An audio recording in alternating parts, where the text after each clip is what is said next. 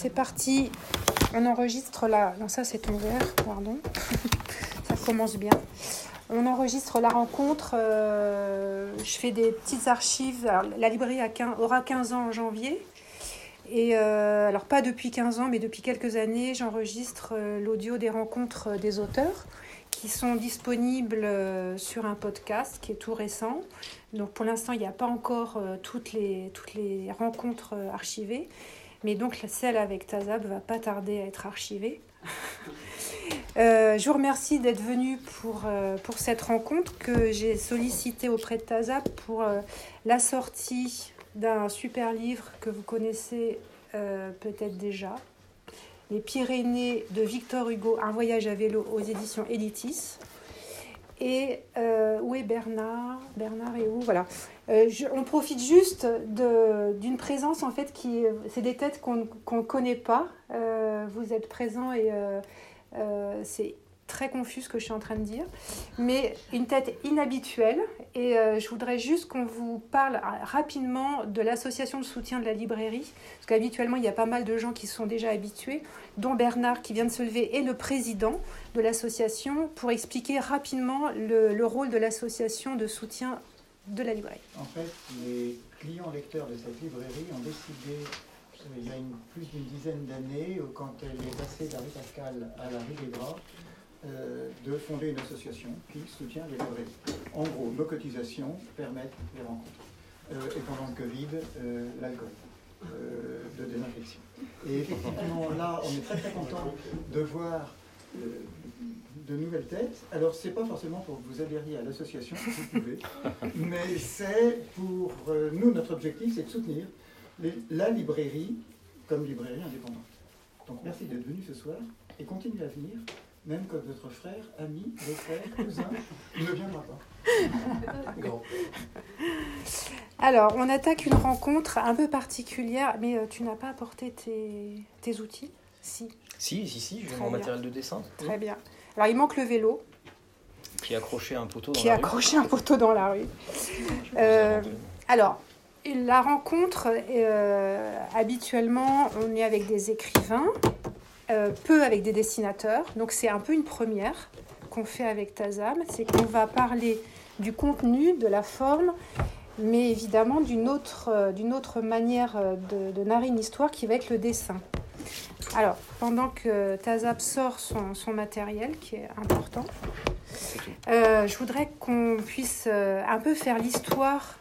Pourquoi ce livre Comment il est arrivé euh, sous forme définitive Pourquoi les Pyrénées Pourquoi Victor Hugo? Alors tout ça, c'est parti vraiment d'une euh, d'une coïncidence et d'une envie.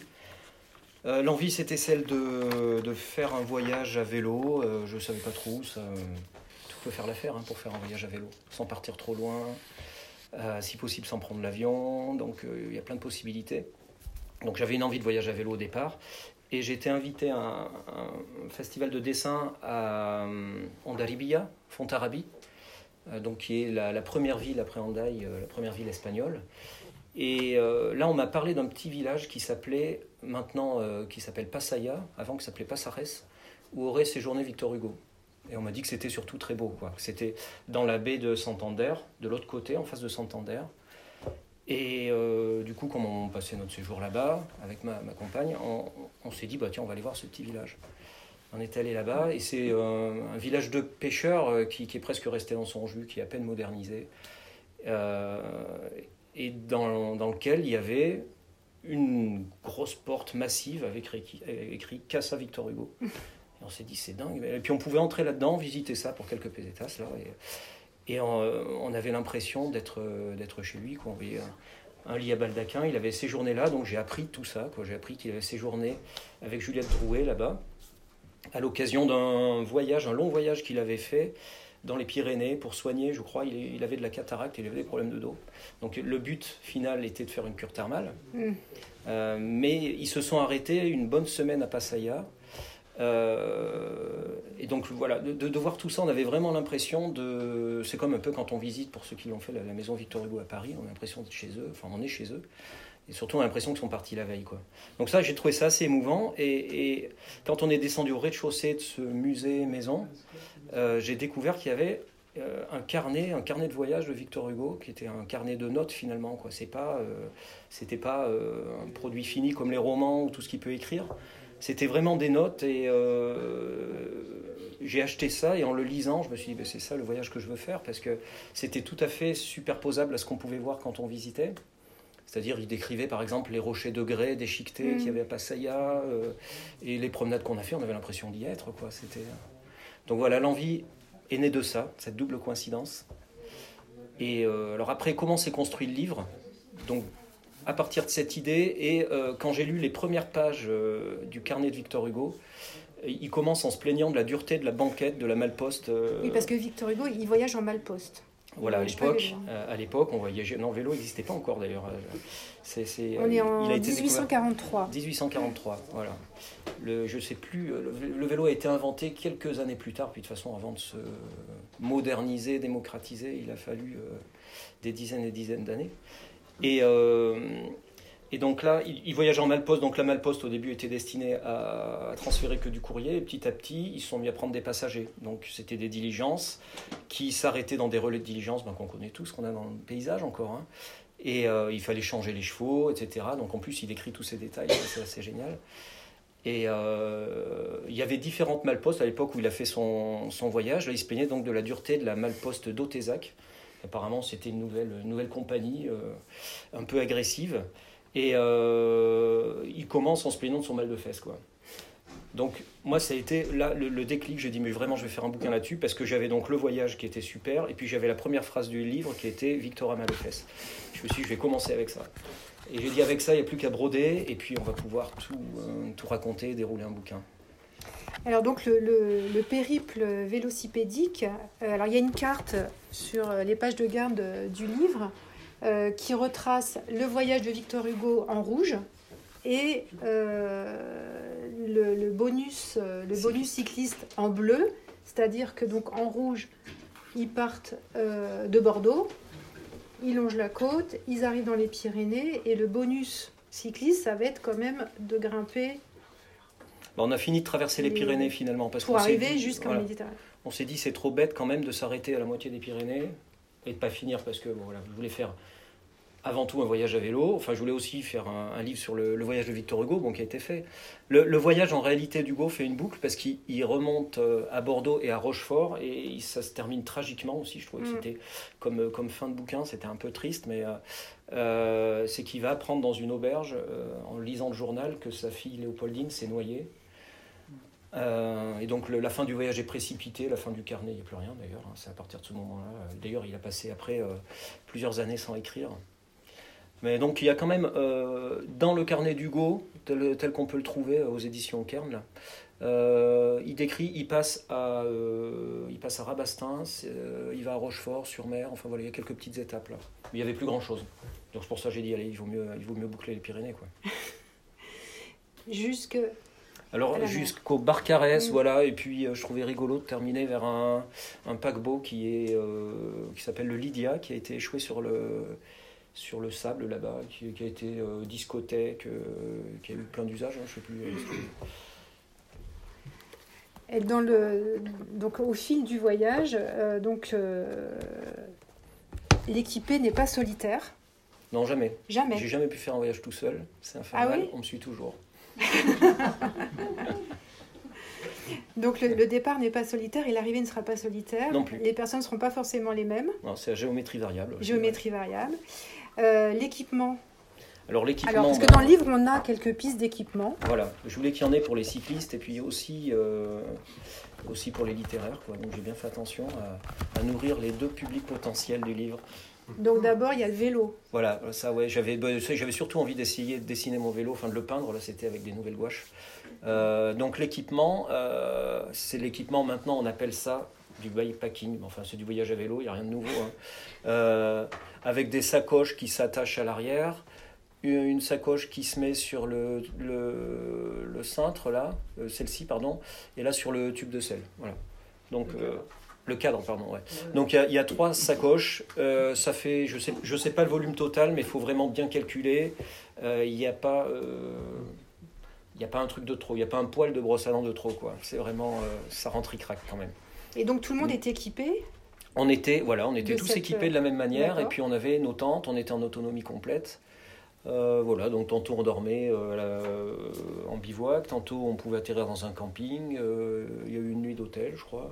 Non, deux nuits d'hôtel, parce qu'on on était passé à loin, sur deux semaines de voyage. Mais sinon, le reste du temps, on dormait dehors, parce qu'en plus, on a eu pas mal de chance avec la météo. Il y a eu, quelques orages à la fin. Alors dans, le livre, on a le matos du vélo, on a le matos du, de la réussite euh, du camping. euh, je ne sais plus où il est. J'ai perdu la page. Voilà. Ah oui, alors, ouais, voilà. Ça, ça, c'est un petit clin d'œil sur le matériel nécessaire. euh, Oui, c'était c'est un peu pour illustrer aussi le matériel qu'on peut trimballer, les petites choses singulières. C'est un copain dessinateur qui me disait, mais dans ce voyage, il faut aussi que tu racontes un peu les choses que tu utilises. Ça peut intéresser des gens. Alors c'est vrai que tout est très compact. Par exemple, un tapis de sol, comme on peut les connaître en, en marche à pied. Enfin, tout ça, ça s'est modernisé. C'est un espèce de truc euh, alvéole qui se gonfle et qui a un- le, le volume qui est à peine plus gros qu'une canette de coca, quoi, maintenant. Euh, ça, c'est un filtre qui permet de prendre euh, de l'eau et de filtrer les particules au micron. Donc, euh, on peut filtrer les bactéries, les virus. Donc, ça, ça servait vraiment. Il y avait des moments où il faisait très chaud. Euh, on n'avait plus d'eau et euh, on prenait l'eau euh, des vaches parce qu'on était souvent à l'étage des prairies, ça, ce qui est fantastique dans les Pyrénées. Donc, on piquait un petit peu d'eau des vaches, on, on prélevait en pompant comme ça. Il faut un petit peu de patience, il faut 5-10 minutes, mais on peut remplir une gourde. Ça, c'est un petit réchaud compact, tout en boîte. Et puis, pareil, ça fait un tout petit volume. Mais on cuisinait avec ça. Voilà. Et puis ça, c'était un clin d'œil au look qu'on pouvait avoir le soir avec nos bonnets Les en bonnets. mérino. euh, voilà. Euh, ce qui manque, c'est le matériel du dessinateur. Oui, bon, parce que je l'ai souvent mis, le matériel du dessinateur, dans les, dans les Ah. livres. Alors je me suis dit, on va pas encore remettre le matériel du dessinateur. Je crois qu'il était dans celui de la Dordogne, peut-être. je sais pas. Oui. Voilà. Et- Donc, bon, je... Et surtout qu'il a été perdu. Alors là, oui, l'histoire, c'est que je suis parti avec ma boîte d'aquarelle euh, que j'avais depuis euh, une douzaine d'années, qui m'avait suivi partout. Alors j'étais un peu attaché. Je sais pas m'attacher aux objets, mais au bout d'un moment, euh, ça prend une patine, ça, elle a son histoire, elle était toute cabossée. euh. et ben le troisième jour, j'ai perdu ma boîte d'aquarelle. Et surtout, voilà, bon, je partais quand même faire un carnet de voyage sur euh, la traversée des Pyrénées.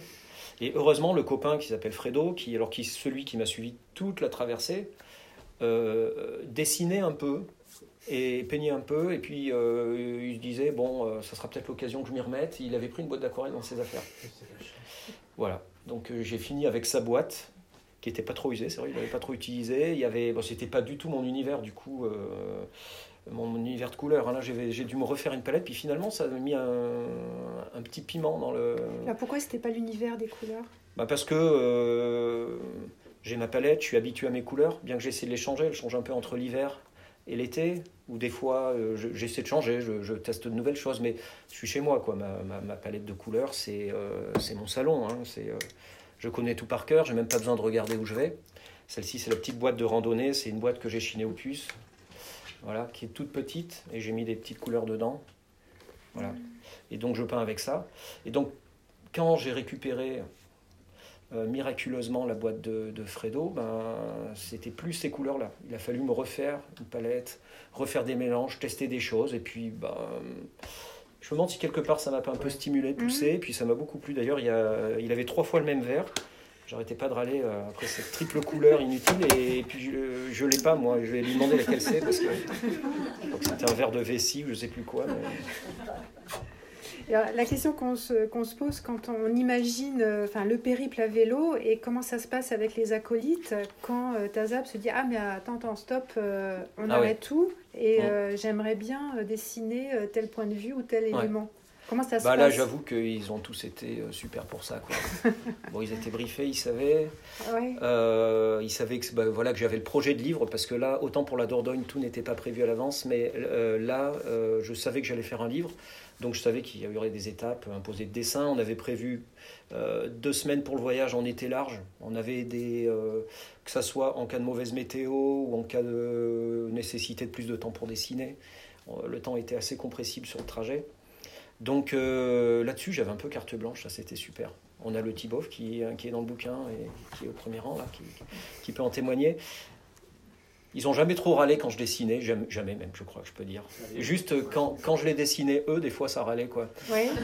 Mais euh, globalement, euh, voilà, non, euh, c'était euh, c'était bien bon. Mais puis après, il y avait quand même les nécessités du voyage. Alors, euh, je pouvais pas tout le temps m'arrêter de dessiner parce que quand même ça interrompt, enfin, ça peut doubler, tripler le, le temps qu'on va prendre pour un trajet. Ça, c'est. euh, Alors, est-ce que tu prends des photos? Est-ce que tu dessines sur le motif? Alors, dessiner d'après photo, c'est, ça se fait très bien. Par contre, c'est super ennuyeux, moi, je trouve. Enfin, j'ai vraiment du mal avec ça. Donc, il y a certains dessins qui sont faits d'après photo en atelier pour compléter. Ouais, j'ai été obligé parce que bon, sinon, ça manquait de matériaux. Mais j'ai, je dessinais le plus possible dans mon carnet. Euh, bah, c'est tout de suite plus interactif et il y, a plus, il y a plus de choses vraiment dans les dessins qui sont faits sur le vif. Ouais. C'est plus vivant. Et le dessin, donc, c'est tout de suite de l'aquarelle ou... Alors, euh, j'utilise des petits feutres euh, indélébiles euh, de différentes tailles. Ah, ça dépend. C'est des microns peine, c'est ça, c'est la marque que je prends là. Euh, 0,4 mm. Euh, donc, avec ça, je fais une ébauche de dessin. L'arrière-plan, des fois, il va être seulement peint ou euh, pour donner des profondeurs de champ, ou ça va être du crayon. euh, et puis après, je, peins directement. Et comme je ne vais pas toujours avoir les moyens d'avoir une gourde, enfin une gourde, une vasque dans laquelle on met de l'eau, on trempe son pinceau, tout ça, j'ai ces petits outils. Là, c'est un, un petit pinceau réservoir Ah dans oui. lequel il y a de l'eau. Et euh, voilà, ça, donc on appuie dessus, il y a de l'eau qui sort. Il faut juste avoir euh, un petit bout de De chiffon pour l'essuyer quand on passe d'une couleur à l'autre, et puis une palette. Et avec ça, on peut dessiner, en fait, euh, on, on peut dessiner un peu partout, debout. C'est c'est le côté pratique Oui. de l'aquarelle, qui est quand même pas un médium très rock'n'roll au départ, mais on peut vraiment faire des trucs, dessiner partout avec ça, quoi. Et alors, ce- ces dessins-là Ça, c'est ceux-là, ils sont faits à la maison, c'est du fusain. Alors là, c'est euh, infaisable, ce- ça, euh, ouais. Il y en a quelques-uns comme ça J'ai fait quelques dessins en noir et blanc, ouais, pour, euh, pour aérer un peu le livre et euh, ouais. Et alors, le choix des illustrations, en fait, il s'est fait. Alors il s'est fait selon planche. ce qui était sous nos yeux, et puis après, ben, le, c'était un peu la narration du voyage aussi. Ça, c'est, ça, ça, ça raconte euh, ces deux planches en noir et blanc qui sont au milieu du livre. euh, c'est vraiment quand on était au cœur des, des Pyrénées, des, euh, des étapes longues où on, était, on avait l'impression presque d'être tout seul. C'était entre mai et juin, et euh, des fois par quelques vautours, quelques cyclistes, un ou deux camping-cars. On voyait pas grand monde. Il y, a, il y a eu des étapes vraiment très sauvages. hein. Ouais, ouais. Voilà, qui se terminaient en général euh, par une bière. On arrivait souvent à trouver une bière quand, quand on en trouvait, mais ouais. Et euh, est-ce que tu as apporté ton carnet? Non? Alors j'ai apporté plusieurs carnets. Alors le carnet original des Pyrénées, euh, il est chez l'éditeur encore. Il ne l'a pas rendu, mais je l'aurai au mois de novembre. C'est celui-ci. Voilà, Voilà. je l'aurai au rendez-vous du carnet de voyage, celui-là. Et c'est genre, c'est quel format? Alors c'est ce format-là. Ah oui, c'est tout petit. Ouais, c'est du A6, c'est ça. Sauf qu'il s'ouvrait horizontalement, parce que j'avais calculé que qu'il serait plus facile de reproduire des carnets comme ça, euh, voilà, que d'avoir un format vertical. J'ai plusieurs formats de carnet. Enfin, je dessine plus confortablement dans du A5 quand même, mais quand c'est pour un voyage un peu long, j'avais j'avais du A6 et j'avais des feuilles volantes pliées aussi. Euh, J'avais un autre petit carnet marron dans lequel j'écrivais, je dessinais de- d'autres techniques quoi. Mais pour l'aquarelle, j'avais ça. La marque, parce qu'on me demande souvent, c'est euh, Hanemühle, Moulin du Coq. Je parle pas du tout allemand, mais Hanemühle, Moulin du Coq. Voilà. Et c'est du papier qui fait euh, 200 grammes par, euh, par mètre carré, donc qui est, qui est très, euh, très épais, hein, c'est presque des planches, hein, les, les feuilles là. Mais il faut ça parce que quand on met beaucoup d'eau, euh, par exemple pour peindre un Mhm. ciel, une ambiance de brume, on commence par mouiller la feuille et puis après on, on mélange les pigments, tout ça. Voilà, donc euh, je faisais mes dessins et à côté, tous les soirs, je prenais des notes et euh, aussi avec mon téléphone qui était à l'arrière de mon. De- de- on a des Cuissard, poches arrière, là, ouais. comme ça, dans la, dans la petite veste cycliste. J'avais des notes vocales et en pédalant, alors j'ai, euh, je dois avoir, euh, je sais pas, une heure de notes complètement haletantes euh, où je parle comme ça. Je dis, bon, ben là, on a vu des moutons ici, il y avait ci, euh, tous les détails qui pouvaient être bien. Et après, j'ai, pu comme ça les intégrer Oui, d'archiver quand même voilà. tout, tout au moment tout où j'ai fait le texte, j'avais tout ce matériau. Parce que je pouvais pas m'arrêter à écrire, prendre des notes, donc c'était des notes vocales. Voilà. Hmm. Donc il y avait les notes. je prenais des notes pour l'écrit, je dessinais. Et alors, euh, une fois que le voyage, donc 15 jours, c'est ça Mm. Pour euh, cette traversée incroyable des Pyrénées Parce que, enfin, il faut quand même reconnaître que vous avez fait quelque chose. euh, d'assez Bon, sportivement, 15 jours pour ça, ça va. Enfin, pour des cyclistes, euh, Ah, c'est euh, pas- solide. Il y a quelques cols. Non il y a quelques cols, mais C'est- C'est sûr. Ah ben euh, franchement oui, à, la- à le lire dans un canapé, on se dit mais quand même les gars ils en ont. euh, euh, bon, on a eu, on a eu quelques fille grosses étapes, mais euh, ouais, ouais. 1000 Après. c'est ça? C'est un peu plus de 1000 km, ouais. Un peu plus de 2000 km et je crois 18 000 mètres de dénivelé. Mais on faisait chaque jour notre ration quotidienne, c'était 1500 à 2000 mètres de dénivelé, pas tous les jours, tous les jours. hein. Les, les étapes des Landes étaient très plates, mais on déroulait Oui. plus Oui, là. évidemment. Oui. Mais Voilà, c'est là qu'on a fait notre plus grand kilométrage, qui était, je crois, 150 bornes. C'était euh, donc là avec ma compagne et Fredo. Voilà, et puis euh, le Thibaut fait arriver au milieu du voyage. On l'a retrouvé à Lourdes et euh, là, on s'est fait quelques cols. euh.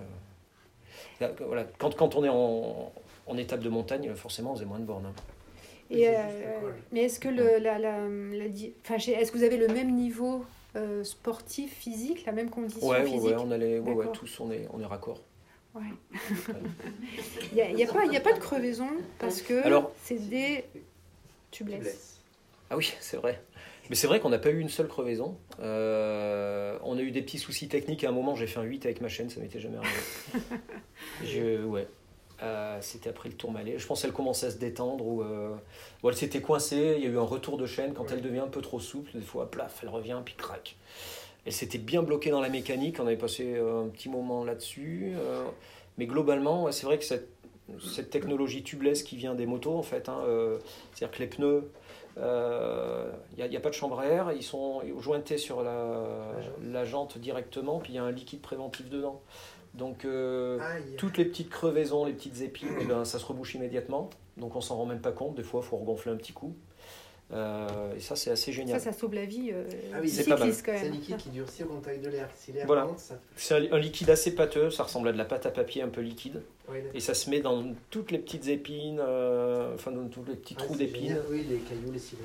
Après, on a quand même euh, une ou deux chambres à air en cas de pneus déchirés. On a, bon, on a de quoi réparer une chaîne. On a des câbles de, de dérailleur, des câbles de frein au cas où ça, ça lâche. Parce qu'on n'était pas tous en hydraulique pour les freins. Il y en a un qui a des freins hydrauliques comme sur les motos. là. C'est Fredo qui a le vélo le plus cher. hein. Euh, voilà pour le matériel mécanique. On, a forcément on a notre petit euh, package mécanique qu'on emmène toujours. Et puis euh, bah là, ouais, on n'a pas eu trop de soucis. Il y a une expression que j'aime bien, c'est quand tu parles de pédaler le paysage. Euh, On sent que tu as aimé l'écrire, le texte. Ouais, je me suis vraiment fait plaisir. C'était, vraiment un. J'ai, revécu le, voyage. euh, je l'ai digéré, je l'ai ruminé, quoi, finalement, ce voyage, en, réécrivant le texte. Euh, j'a- j'avais pas prévu d'écrire dans mes carnets de voyage. Enfin, c'est la première fois que ça s'est fait. C'était euh, pour la Dordogne. euh, j'avais envoyé mes dessins à l'éditeur, et puis après, il m'a dit bah, Tu m'envoies le texte maintenant. Je dis Bon, mais il faut que j'envoie un texte. Et puis là, j'ai donc j'ai écrit quelques pages, il y, en a, il y a un peu moins de texte, et, euh, et puis je me suis- j'ai réalisé que ça me plaisait bien, ouais, que c'était un moyen de, de- de se remettre dans le voyage et le revivre. Et donc là, je savais que j'allais le faire, j'avais en plus mes notes vocales ou écrites, Mhm. ou euh, j'avais du matériau, et euh, je me suis fait plaisir, et c'est vrai, à, à écrire, ouais. Mais on le sent qu'il y a un vrai plaisir. Et il y a, il y a- il y a le montage avec les textes de Hugo, mais qui se- qui s'enchaîne très bien. C'est pas, c'est pas du tout collé euh, artificiellement. Et euh, je trouve qu'on a plaisir aussi à lire les passages de Hugo. C'est très émouvant, je trouve, le, le montage des, Ouais. des, des deux parties. Et on sent un vrai plaisir, je trouve, d'écriture. Donc faut continuer, Tazab. Merci, Hein bah ouais, ouais, je vais tâcher. hein. Euh, Il y a un paragraphe qui m'a bien amusé aussi euh, sur la guidoline. Ah ouais, Ouais, je voulais, je Le voulais développer soin. plus ça. le soin apporté à la guidoline. Bah, la guidoline, oui, la, la guidoline, c'est. euh, je sais plus comment je dis ça, je dis que c'est un peu notre. C'est le canapé du cycliste, quoi. On y passe notre journée là-dedans. La guidoline, c'est le ruban de cintre hein, qui, qui enroule. euh, Non, c'est aux cyclistes ce que les chaussons sont aux danseurs. Mm. Mm. Voilà. C'est. euh, J'avais envie vraiment de parler de cet objet, c'est vrai, enfin avec lequel, euh, et que je ne suis pas le seul, parce que je sais que le Thibaut ici présent est un gros maniaque de la guidoline. Euh, Un maniaque dans quel sens? Pas, mais. Si, si, ouais, c'est, euh, il a du mal à quitter ses guidolines. Il avait une charpie de guidoline là ces derniers temps. Et euh, Un attachement euh, Ouais, féroce. ouais, ouais, Ouais. ouais, fétichiste. Ouais. Bah, en fait, c'est, la guidoline, c'est vraiment la partie du vélo avec la selle et les pédales. On peut peut-être expliquer touche. parce que peut-être que tout le monde ne sait pas ce que c'est que la guidoline. Alors, ouais, je, je l'ai je l'ai dit, je crois, mais c'est c'est le, c'est le ruban de cintre. Donc, c'est Voilà. le ruban qui entoure tout le cintre et euh, sur lequel on, on Le guidon. Le guidon. Oui, mais ça s'appelle Ouais, ça. c'est le cintre. Ouais. Enfin, c'est pareil, le guidon, comme ça.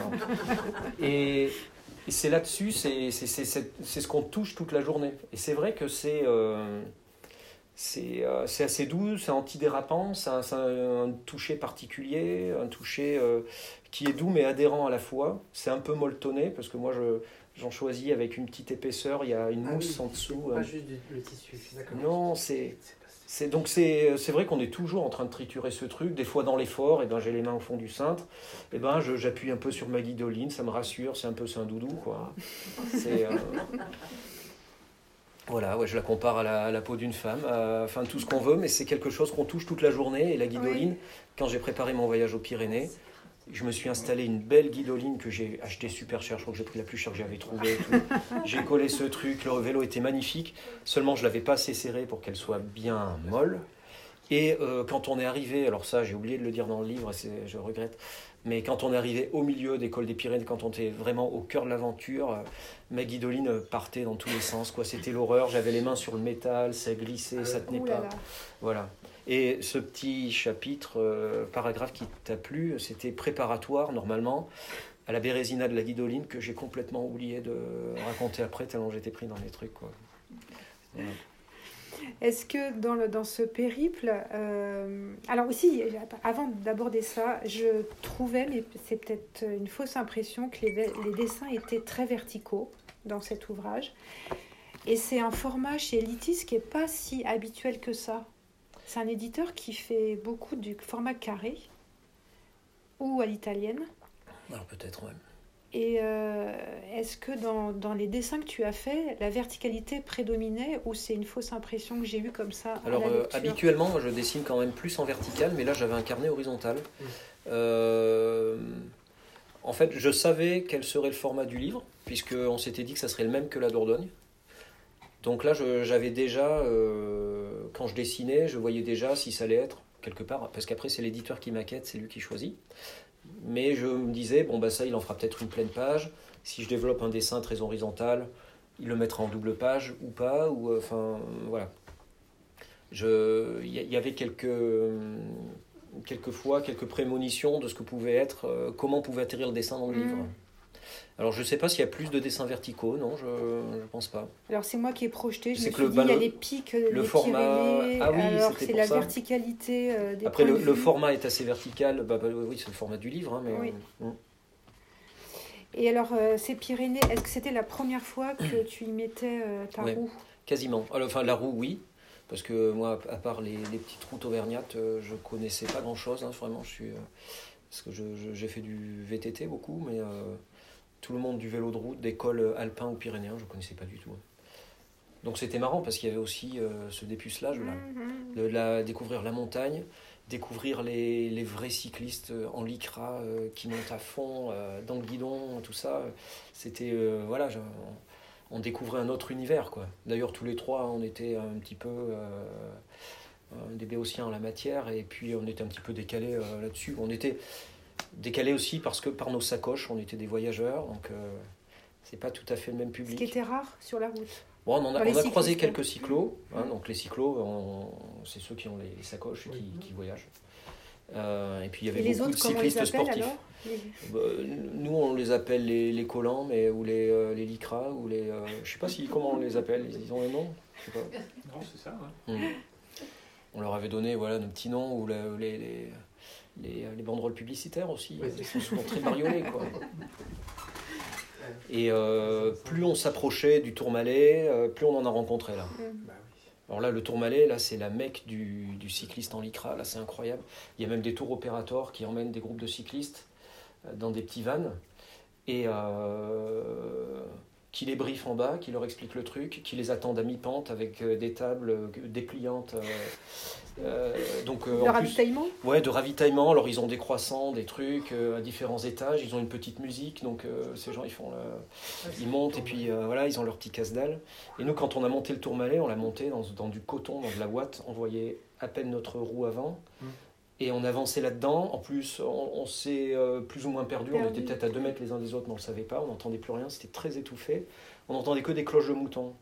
Moi, l'impression que j'ai eue, c'est que c'était euh, vraiment une espèce d'ivresse. On- Je savais plus à un moment si j'étais vraiment sorti de mon lit ou pas. Quoi. C'est, euh, je sais pas si je dormais ou pas. On pédalait. Bon, on voyait bien quand on était sur un truc vertical quand même. On se sentait dans les jambes.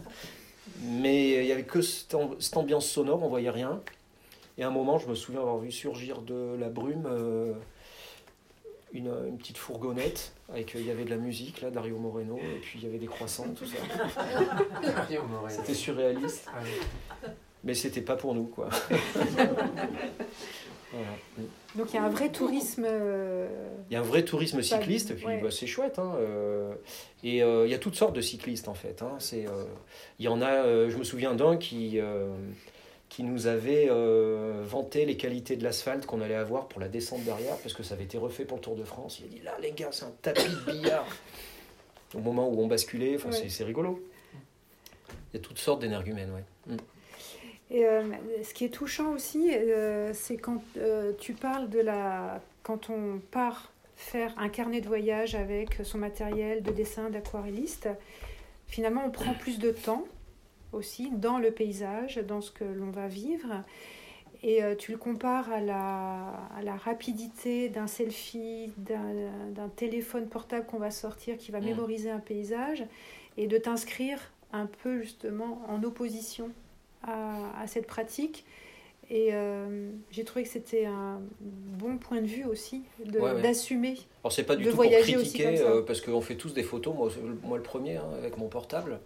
Euh, mais je m'imprègne plus d'un endroit en dessinant. Ça, c'est vrai que bah, forcément, ça va, ça va induire une méditation, une observation différente. hein.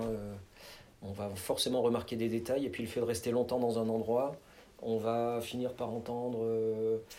Il y a une ambiance sonore, hein, on, est, on est ouais. enveloppé, euh, surtout là-bas, il y avait euh, souvent des moutons ou des bruissements de feuilles. euh, comme ça, il y avait du vent, il y avait donc tout de suite c'était une bulle le temps d'un dessin. Je, ben, par rapport à la rapidité d'une photo, forcément il y avait une immersion. Mm. Mais c'est très touchant, tu le rends, tu le rends Mm. bien, bien compte. Et tu rappelles l'essor du tourisme euh, par la, la création des guides par les deux Toulousains qui, euh, Ouais. qui créent euh, Mm. donc, à cette époque-là, enfin, au milieu du, du 19e, les, un- les premiers guides euh, pointant les endroits à voir euh, Ouais. dans les Pyrénées.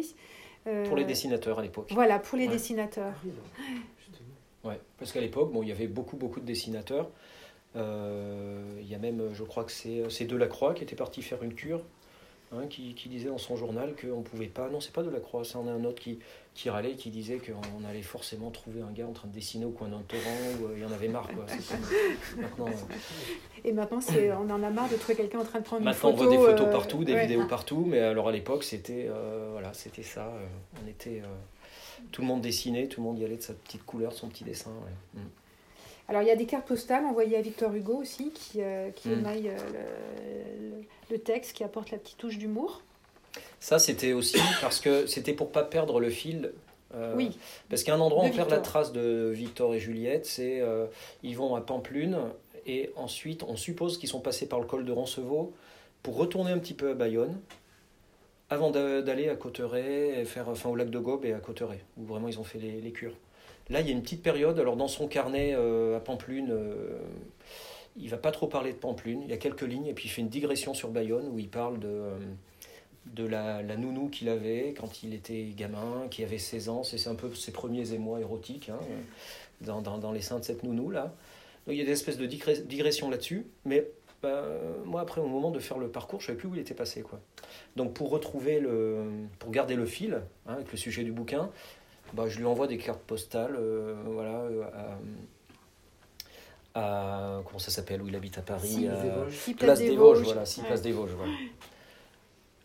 C'était par ce moyen, voilà. Puis ça me permettait de raconter un peu ce qui se passait, euh, parce que là, effectivement, une petite infidélité à Hugo, c'est que la, la période Pamplune, euh, je vais surtout parler d'Hemingway qui a beaucoup euh, Mhm. habité, visité, festoyé à Pamplune, pêché à la mouche. Donc là, on, voilà, on passe deux jours avec Hemingway et Hugo est un peu sur la touche, quoi. Et Juliette Drouet, elle tient aussi. Alors Juliette Drouet, ouais, elle va Un- un tenir un journal. journal. ouais. Euh, à la demande de Victor Hugo, Mm. parce qu'il voulait du matériau pour faire, euh, pour faire des écrits ultérieurs. Quoi. Donc il lui a demandé de, de prendre des notes. Euh, pour ce que j'ai pu lire de ça, au début, elle voulait pas trop, elle osait pas trop, parce qu'elle, au départ, c'est, elle était actrice, hein, elle a un peu été courtisane, elle n'était pas du tout, enfin, elle, elle écrivait bien, Juliette Drouet, hein, elle, a, elle a fait son style avec les 20 000 lettres qu'elle lui a écrites, je pense. Et là, bon, c'était un petit peu ses premiers textes, euh, qui sont retranscrits d'ailleurs dans le carnet quelques, fautes de conjugaison, c'est marrant, c'est émouvant. Mais finalement, il y avait une plume, on sentait qu'il y avait une observation, puis un regard différent. euh, elle voyait, euh, décrit beaucoup la végétation, les plantes, les animaux. elle pose un regard différent sur, la, la population, des enfants qu'elle peut voir, des familles. Mm.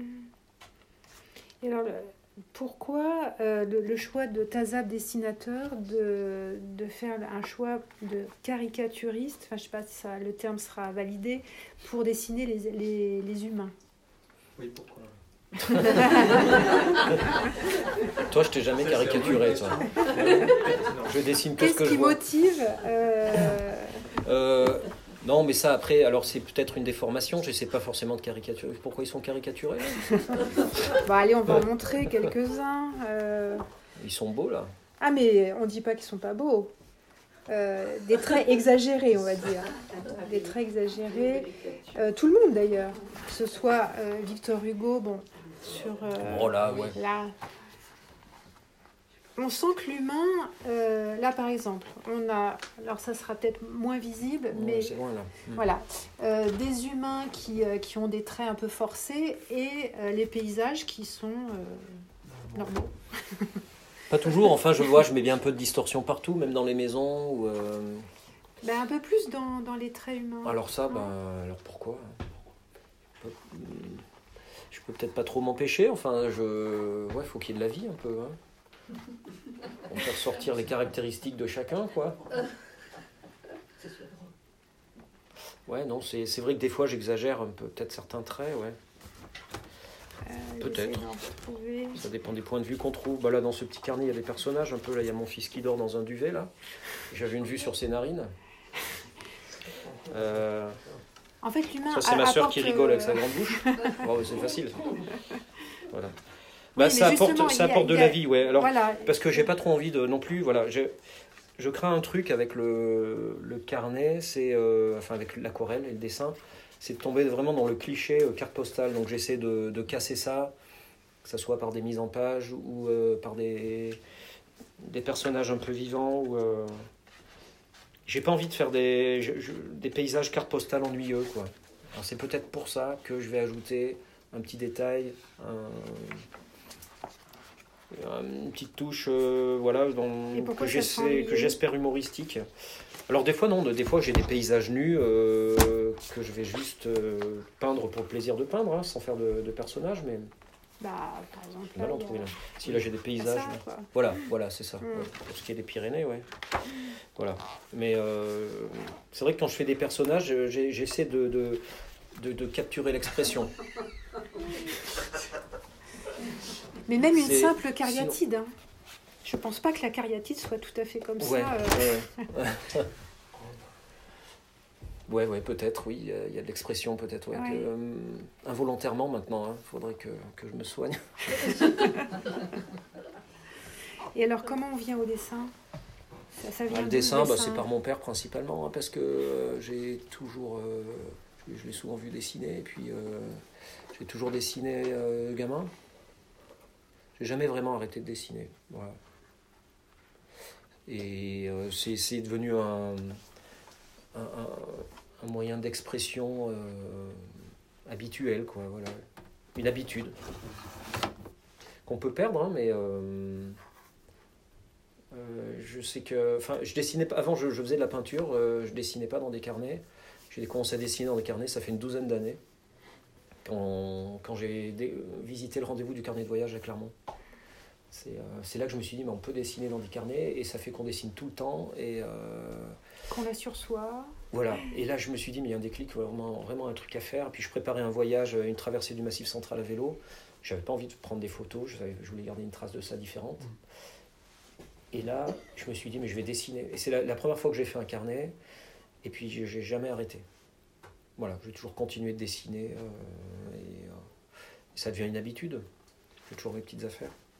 Et est-ce que la pratique du dessin sur du grand format, ça- Ouais. elle, elle existe encore un peu ou pas? Alors dessiner en atelier, alors euh, j'y reviendrai presque un peu maintenant, j'aurais presque envie des fois. Mais je le fais pas trop parce que là c'est peut-être par manque de temps. Tandis que les dessins dans les carnets, bah, c'est sur les moments où je vais être libre. Enfin, je- c'est différent. On fait une promenade, j'aime bien être dehors, donc euh, je vais dessiner. euh, Oui, ça- il y a quand même l'appel de l'extérieur voilà. qui, ouais. né- qui Voilà. incite euh, au Mm. dessin. J'ai fait une petite tentative de BD dans une, une revue euh, collective brestoise, donc ils m'avaient commandé quelques planches. Le maximum que j'ai fait, c'était une BD de 8 planches. Ah ouais, mais c'est c'est sûr, c'est déjà pas mal, parce que ça veut, ça, ça veut dire beaucoup de temps passé à sa table à dessiner. Et je me souviens que j'étais en train de boucler au mois de mai, il faisait beau dehors et tout, j'avais envie de sortir. Et, et c'est c'est du boulot, la, la bande dessinée. C'est magistral hein, comme art.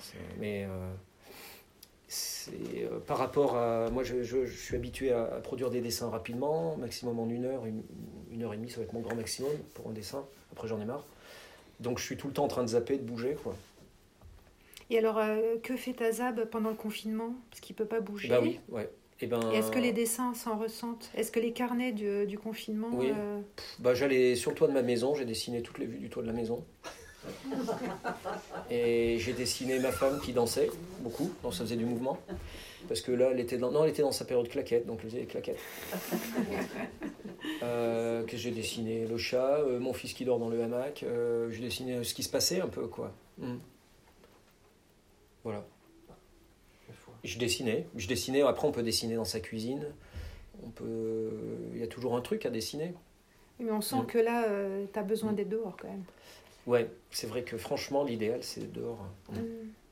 Et de découvrir, parce que la découverte, hop, ça apporte tout de suite. euh, Oui, parce que là, tu Euh, découvrais, tu ne connaissais pas ouais. tout les paysages. voilà, ouais, Enfin, on peut en avoir une, un imaginaire, mais euh, tu les découvrais sur place. voilà, ouais. Et le fait de découvrir vraiment, c'est euh, c'est un piment, quoi. C'est un moteur et ça, ça c'est génial. Et alors, le prochain voyage, c'est où? Alors, je sais pas. Je. J'ai plein, plein d'idées, plein de projets. Euh, après, pour un autre livre, euh, je sais pas. Pour l'instant, je laisse décanter tout ça. J'ai pas, pas mal d'idées Mm. et d'envie. Alors, à la fin de, de ce livre, il y a quand même un, un- un appel à. Si quelqu'un retrouve euh, la Ouais. boîte d'aquarelle, il y a une forte récompense. Ouais. euh, Ouais, elle doit être au camping de. euh, Localisable. je crois que c'est là-bas que je l'avais perdu, ouais.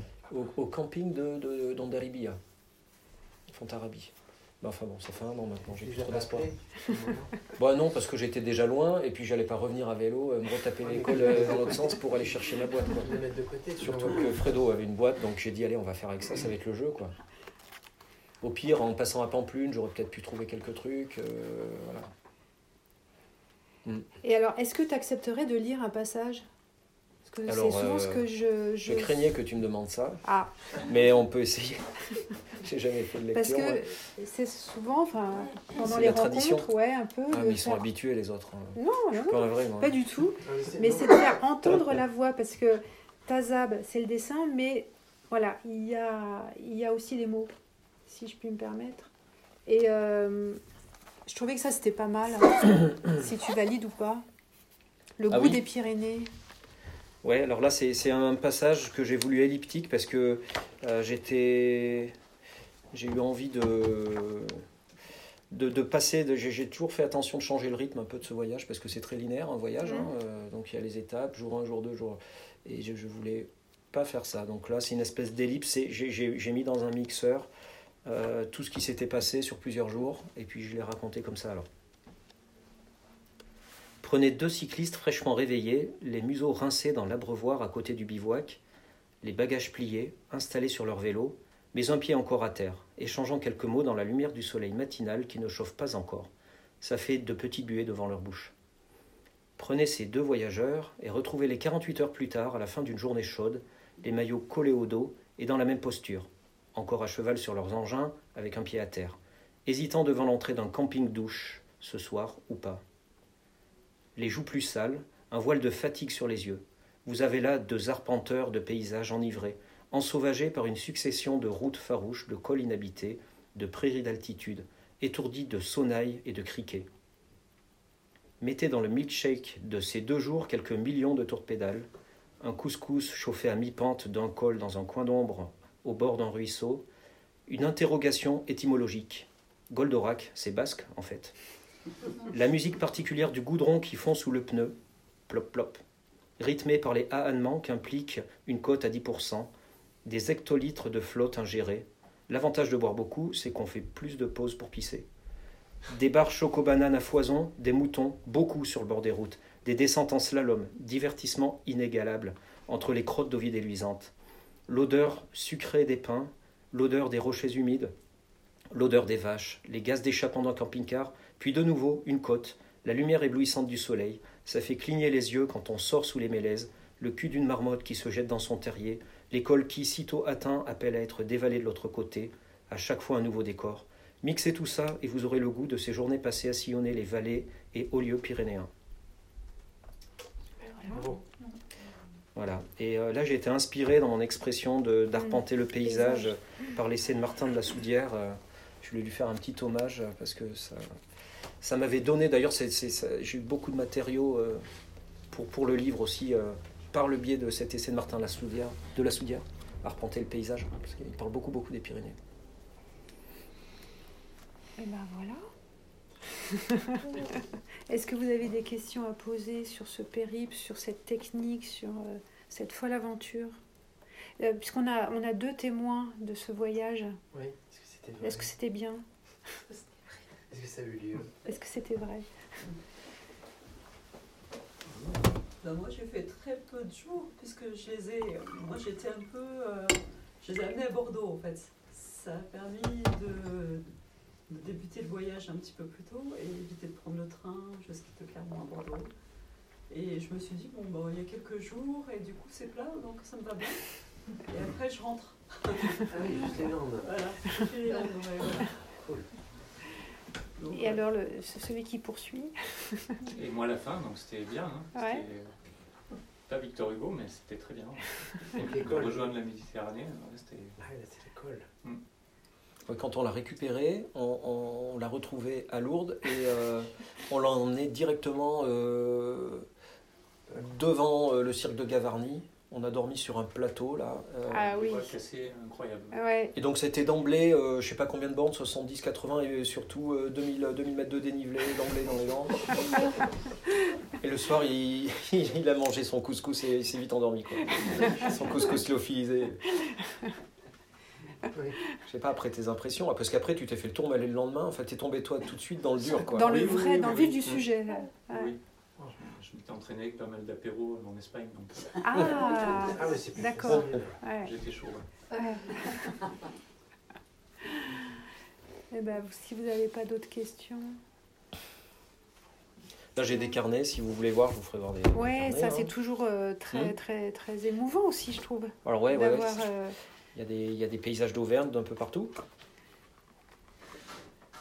Là j'ai Châteauguay par exemple. Enfin bon, vous pourrez regarder tout ça. Les caves de Châteauguay. Ah, t'étais avec oui. C'est joli, ça on dirait des maisons de Hobbit. Oui, exactement. Ça c'est je- vous voilà. participez régulièrement au carnet de voyage Rendez-vous du carnet de voyage, alors régulièrement, là je vais exposer cette année, j'avais exposé il y a deux ans avec mon premier livre sur la descente de la Dordogne. Voilà. Et là je vais exposer les Pyrénées cette année. Donc il y aura le carnet original qui est encore à Bordeaux, il y aura des dessins originaux. ouais. Et puis tous mes carnets en cours. Voilà. c'est bien. Bah, il faut continuer. hein. Ben, merci. hein. Merci pour l'accueil ici. hein. Eh ben, avec plaisir. Et je voulais juste quand même, quand on parle de la caricature et... euh, Et, euh, Elle a trouvé, elle a trouvé ce qu'elle cherchait depuis tout à l'heure. Ouais, Ça, bah, ça va- c'est quand ça, même... Ça va être terrible. Mince, je l'ai reperdu, voilà. Bon. Ça, c'est pas mal. Ah. Ouais, c'était mon plan cow-boy. C'est presque Rubempré qui, euh, qui dit Paris à nous deux, mais là, c'est... euh, Oui, on dirait un peu Ouais, l'axe euh, ouais, presque, ouais. ou Ou, ou. Lucky Luke en fait. Euh, c'est parce que je le voyais presque en couverture ce truc. J'en ai parlé à l'éditeur, il a dit non, attends, on dirait un Lucky Luke là. c'est- Mais ça me plaisait, cette, oui, cette, cette vue des. Pyrénées. J'aime Ah bien quand tu dis que c'est un, un look euh, quand il faut poser avec le petit short. euh, Ah oui. Le problème, c'est que voilà, avec un cycliste, avec un cuissard, faut rester sur le vélo. quoi. C'est pas fait pour, euh, c'est pas fait pour descendre du vélo. Déjà, on a les, les chaussures avec des cales, là, on marche comme des canards. Et puis, dans ce truc moulant, avec euh, une couche euh, collée aux fesses. Oui, ça, c'est Voilà, un oui. autoportrait. Mm. Mm. Il y a quelques autoportraits Ouais, ouais, ouais. Je- qui sont aussi caricaturés. Ben, merci beaucoup Tazab d'avoir accepté de faire euh, comme ça un peu au pied levé une rencontre autour Non, de, merci de ce chouette carnet. Ça m'a fait super Parce plaisir. que euh, il est extrêmement touchant. Et euh, effectivement, la, la réussite, c'est de pas du tout lasser. Parce que je me disais, bon, on va traverser les Pyrénées, euh, les côtes, les descentes. Voilà. euh, Mmh, et en fait, pas du tout. Alors, bien sûr, il y a le texte de Hugo qui, euh, qui apporte plein Il de aide un choses. peu quand même, j'avoue. Mais euh, la- je trouve que la fin est très émouvante, en fait. Ah oui. Et, et la- et l'émotion aussi de dire, ben voilà, le voyage est fini Mm. et qu'on le referme. Eh, Et Voilà. ouais. Ben, merci Tazab d'être venu. Merci, à pour vous. l'invitation.